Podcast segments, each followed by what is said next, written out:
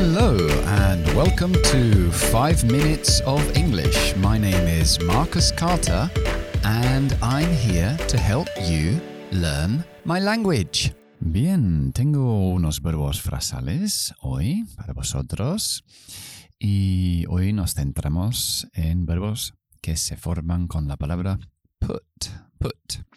Hay unos cuantos eh, y un puñado que son muy comunes. Bien, el primero es put off. Recuerda que el verbo frasal son dos palabras, o phrasal verb son dos palabras, y um, también es un informalismo de otro verbo más formal. En este caso, postpone, posponer. Put off, postpone. Hacerlo más tarde.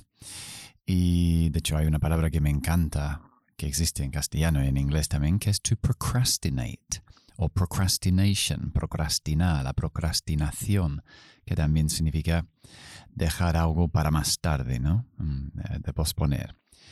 Ok, ponemos un ejemplo. Um, I always put off doing my homework until Sundays. Siempre pospongo hacer mis deberes hasta los domingos. Bien, el siguiente es put up with. Put up with. Y eso significa tolerate, tolerar o aguantar. To put up with. Por ejemplo, I can't put up with my neighbor's music anymore. No puedo aguantar la música de mi vecino más. Cuando queremos decir ya no, ya no más, al final de la frase ponemos anymore, que se puede escribir juntos, anymore o separado, anymore.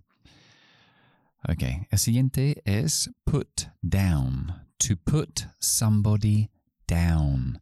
Y es como insultar o menospreciar a alguien.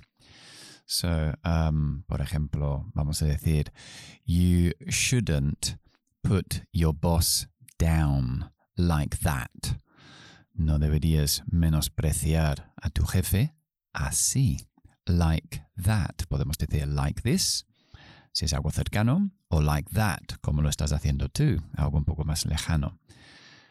Ok. Siguiente ya se aprende en primaria, que es put on. Put on, ponerse. Put on puede ser ponerse ropa. I'm going to put on my coat. It's cold. Voy a poner mi abrigo. Es, hace frío. O literalmente poner algo encima. Hey, put the computer on the table. Pon el ordenador encima de la mesa. Bien, el siguiente es um, put away. Put away, siempre unimos la última consonante con la siguiente vocal. To put away es guardar algo en su sitio. Y ya lo has sacado, ahora tienes que put it away. Por ejemplo, um, can you put your toys away, please?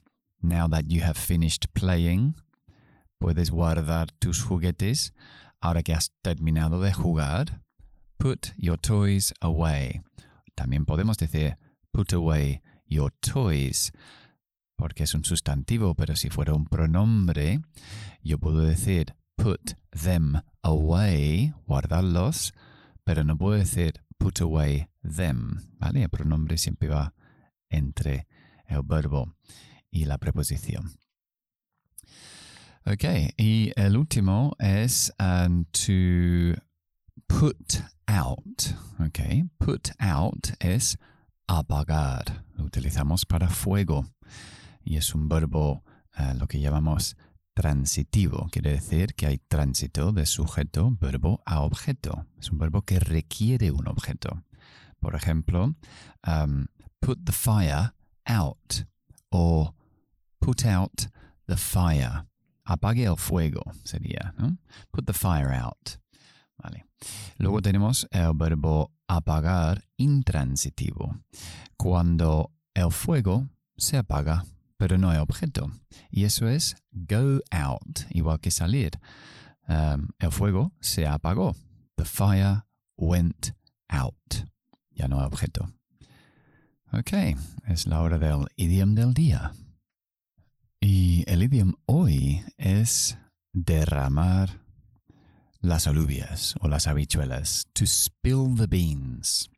Y to spill the beans significa revelar un secreto. Por, normalmente porque no tenías que haberlo hecho. Uh, por ejemplo, oh, Martin spilled the beans and told his sister about the party.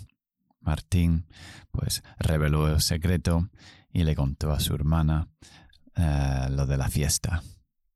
To spill the beans. Okay, eso es todo por hoy. I hope you enjoyed the program. I'll see you soon. Bye bye.